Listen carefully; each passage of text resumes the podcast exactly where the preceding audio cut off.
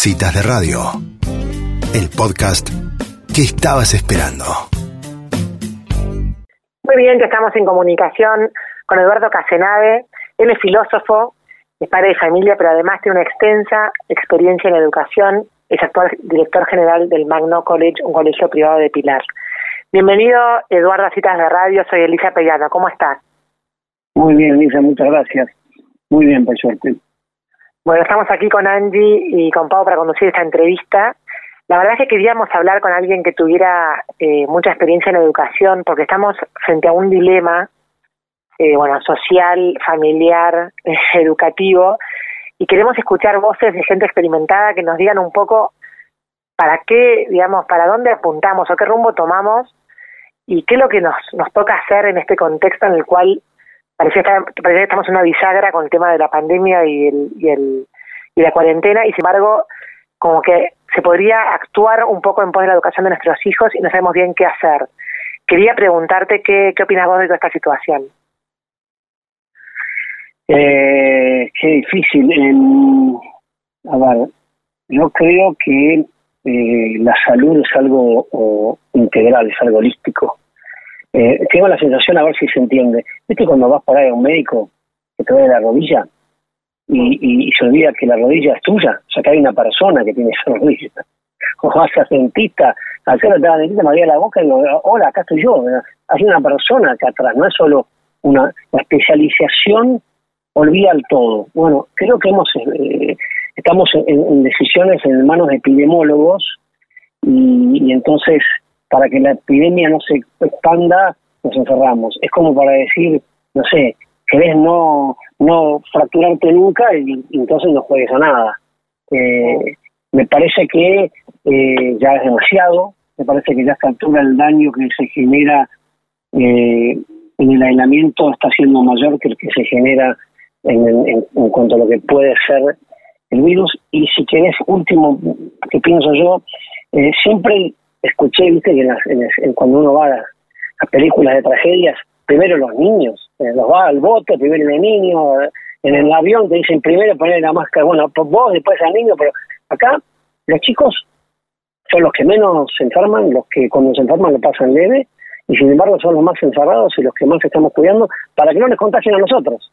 O sea que no están primeros ellos, están últimos. Eh, los estamos dejando encerrados y, yo creo que, que no da para más.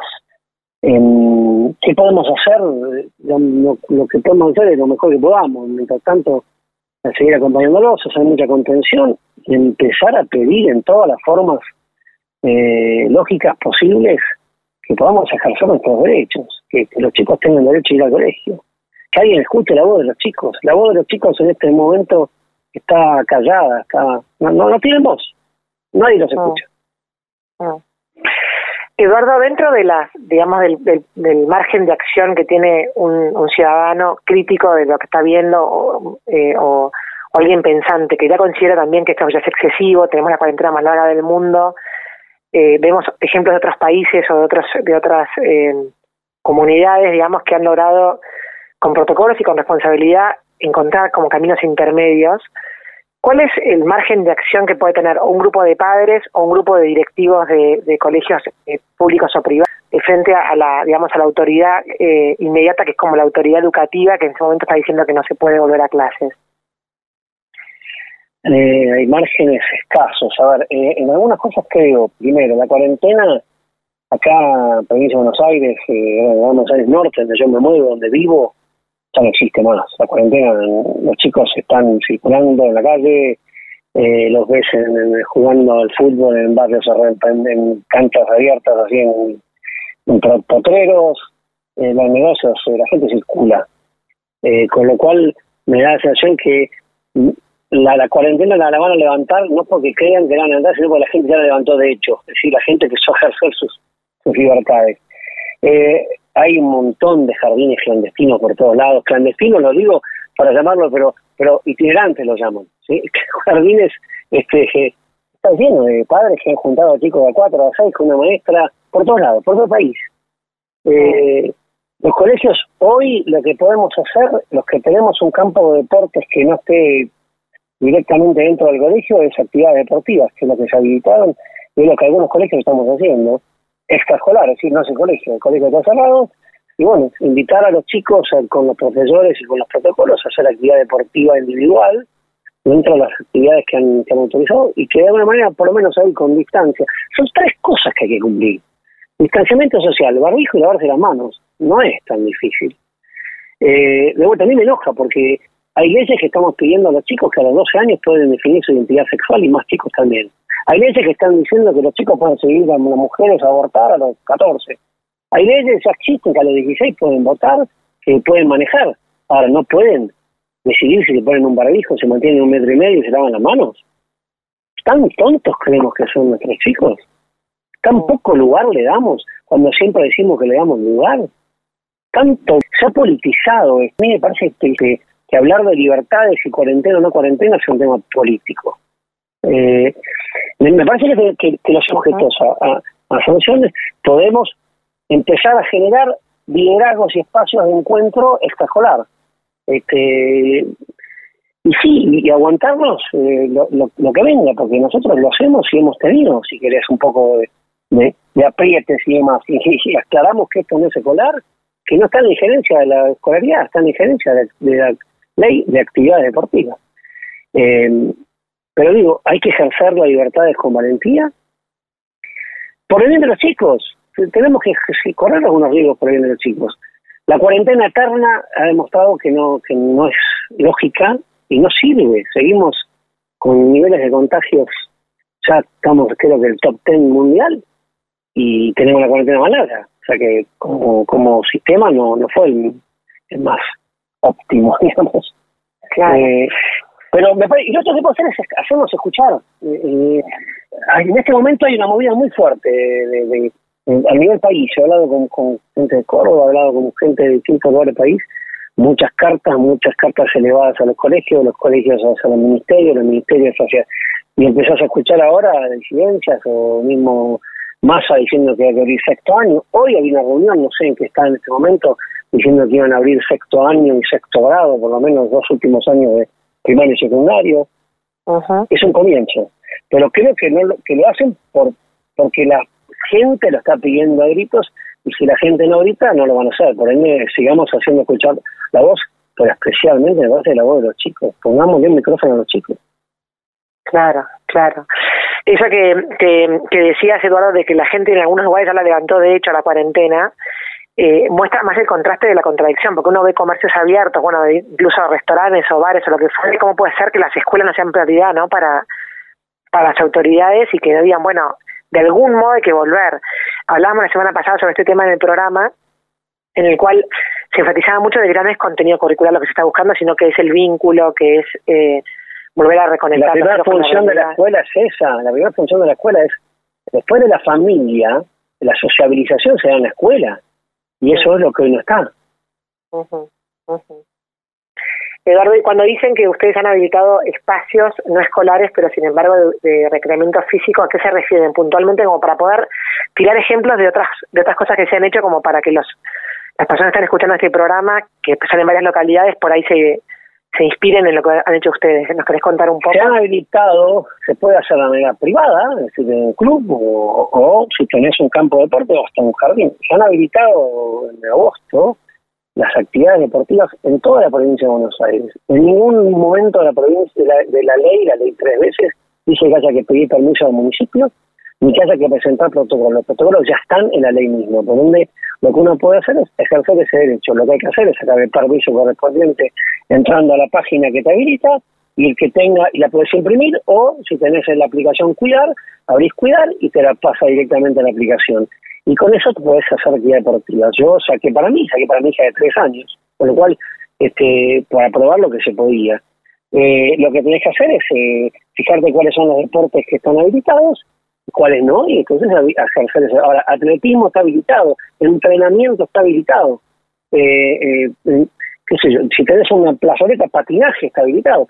Lo que dice que los menores es que tiene que haber un profesor. Los adultos no hace falta.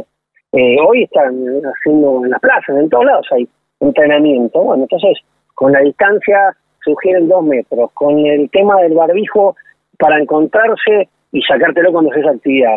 Con alcohol en gel, cada uno con su botellita, eh, habilitarse en tres baños, pero te digo, nuestro esquema es, vienen una hora y media, ni siquiera hacen falta ni al baño, porque no necesitan. Tienen su botellita, tienen su actividad, y entre que se encuentran a distancia, que hacen un, poco de entrenamiento, que después juegan algo, pasó volando. Y eso lo estamos haciendo una vez por semana, de una manera siempre con grupos reducidos, no más de 20, con dos profesores. Si tenés espacio suficiente para la distancia, podés hacer rotación en actividades. Eh, están haciéndolo un montón de clubes, entrenamiento rugby, fútbol, hockey, de, todo. Eh, y por ende, eso es lo que hoy podés ejercer. Tiene que ser de lunes a viernes porque la ley no lo permite el fin de semana. No sabemos por qué. El virus parece que los fines de semana se pone más agresivo, no sé. Eh, es como los bares que abren a la calle hasta las 12 de la noche. Después de las 12 el virus se contagia más. No sé cuál es la razón. Pero, es un virus medio loco este, ¿viste? porque tiene como características que, que no sabemos cuáles son las, por ejemplo, en los bares en un momento podías sentarte afuera, pero podías tomar alcohol. No sé qué tiene que ver una cosa con la otra. Pero ya, estamos a niveles de, de disparate. A mí, si, si querés como, como pensador, como filósofo, me preocupa como sin darnos cuenta y despacito, todos los ciudadanos fuimos delegando nuestras libertades individuales en manos de tres capos que deciden sobre nuestra vida. Y eso a mí me parece sumamente peligroso. Me recuerda a los peores escenarios de, del mundo donde un déspota después destruyó gente o hizo a su antojo. Siempre, por supuesto, te voy a decir con la mejor intención la tienen. Yo creo que inicialmente puede ser, y, si querés hasta, eh, era, era, bien, bueno, nos encerramos un tiempo, y ya está, ¿no? Eh, eh, la supone que era para que mejorar tu salud, ya la mejoraste. Bueno, ahora, eh, a mí me tocó pasar por el virus, yo ya tuve, tuve toda mi familia. Tengo dos chiquitas, tuvieron un día de fiebre de 37,2, nada más. Oh. Eh, y son las que más lo sufren, no lo entiendo. O sea, son los que menos se enferman, son los más encerradas. No me parece justo. Eh, yo creo que es hora de que, que se queden encerrados, con cuidando, encerrados bien, cuidándose, los de riesgo y los enfermos. El resto, salgamos a vivir la vida salgamos a enfrentarnos a, y que salgamos al encuentro del otro. A mí el otro perverso que me pareció, me parece que se genera en la sociedad es, los veo así con amor, pero el buchonismo, que tu vecino te buchoneaba que si estabas con 10, ¿qué pasó? ¿Qué, qué, qué, mirada empezamos a tener que, el otro es un sospechoso? ¿Por qué tengo que pedir disculpas porque estoy generando un encuentro deportivo y, guarda que si saco una hoja y aprendo algo? No, no, no podemos generar espacio de aprendizaje al aire libre. ¿Por qué no le damos el poder a cada director de cada municipio, escuela, donde sea, rural y ciudad? Nadie conoce mejor los espacios que tiene, la gente que tiene, el personal que tiene las familias que tiene. Ese director, si le das que cumpla tres requisitos, distanciamiento, si querés, sumemos uno más, ventilación, ¿sí? Distanciamiento, ventilación, lavado de manos y barbijo. Listo, podría empezar actividades escolares hace rato las puede haber empezado. Más ahora, si querés que va a ser menos frío y, con los cuidados correspondientes, por lo menos que los chicos puedan ir en grupos, en turnos, como fue, o acorde a los espacios que cada colegio tiene. No, decidimos desde un lugar central en nombre de todos. Eso es peligroso. Claro, pero y ahora, Eduardo, yo que coincido 100% con todo lo que estoy escuchando. ¿Qué hace qué haces vos mañana o qué haces hoy o qué estás haciendo para poder justamente ponerle límites a este atropello de libertades y además que se contradice con un montón de cosas de sentido común, eh, ¿cómo se hace para justamente dar como el primer paso a poder defender este, este, este derecho de los niños a la educación y a su propia, a su propia salud y socialización? Todos los padres que tengan, eh, este, se junten, sea virtualmente, digan por Zoom, y coordinen qué actividad deportiva semanal o dos veces por semana podrán hacer en qué espacio. Si tienen la suerte que el colegio tenga un campo de deportes, que si está fuera del predio se puede, si no, no, porque parece que no puedes abrirlo. Es ridículo, pero eso sí. Empiecen a generar esos encuentros. Busquen qué profe puede hacer o quién puede hacer de profe, porque son qué actividad. Empiezan a generar que los chicos, por lo menos, porque también es un sedentarismo enorme, que puedan salir y, y, a, moverse. Ese sería un primer paso. Es fácil de organizar. Eh, o sea que, si, los padres organizan, o sea que los padres organizan en un campo de deportes que no esté dentro del predio del colegio un encuentro con un profesor para hacer una actividad física, eso no está vetado por la ley, eso es lo que entendí. Eso, eso la ley de actividad deportiva de mediados de agosto permite eso. Perfecto. O sea que el fondo también trata de, poder, claro, de poder este, moverse con astucia, digamos, dentro de lo que está habilitado, ¿no? Aplica la ley. Es aplicar la. Ahora, no es colegio, por ejemplo, no tenés que pedir permiso a nadie, y no es, si es dentro del colegio no podés abrirlo. Estás fuera del colegio este, y tenés un espacio grande, un potrero, un lugar, listo, habilitalo y, y empiezan a juntarse con protocolos una vez por semana, si llueve lo suspenden y, y, salir del, del, encierro y del sedentarismo y del daño psicológico que están haciendo muchos chicos. Recién hablaba con una mamá, un chiquita de sala de cinco, con tics nerviosos. Ah. eh, y, todo lo que sea neurológico está bien, es, es, es, psicológico, es emocional. Eh, hay chicos de secundario que cuando empezamos a hacer esto no quieren venir, porque claro, si todos los días me estás contando muertos y enfermos, me genera este pánico. Y el pánico paraliza, el pánico el, miedo es un consejero, pero nunca nunca presidente. El miedo puede, lo tenés que tener en cuenta, pero no decías. Porque el miedo no, no sea el presidente, ¿no?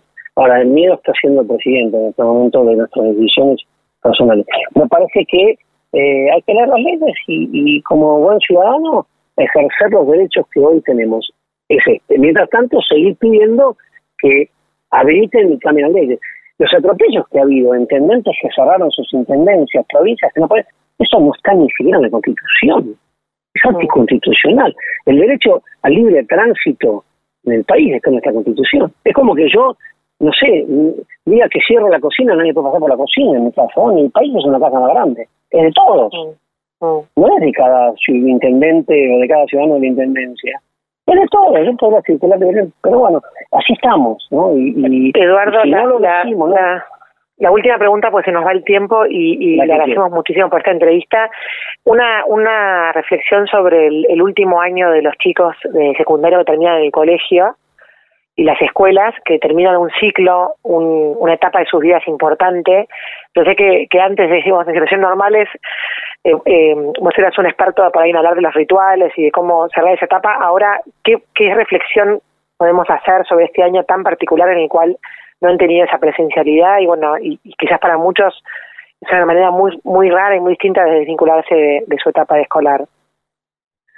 Será una generación que será la, la ustedes egresaron chicos en, el, año de COVID, serán recordados, le contarán a sus hijos y a sus nietos.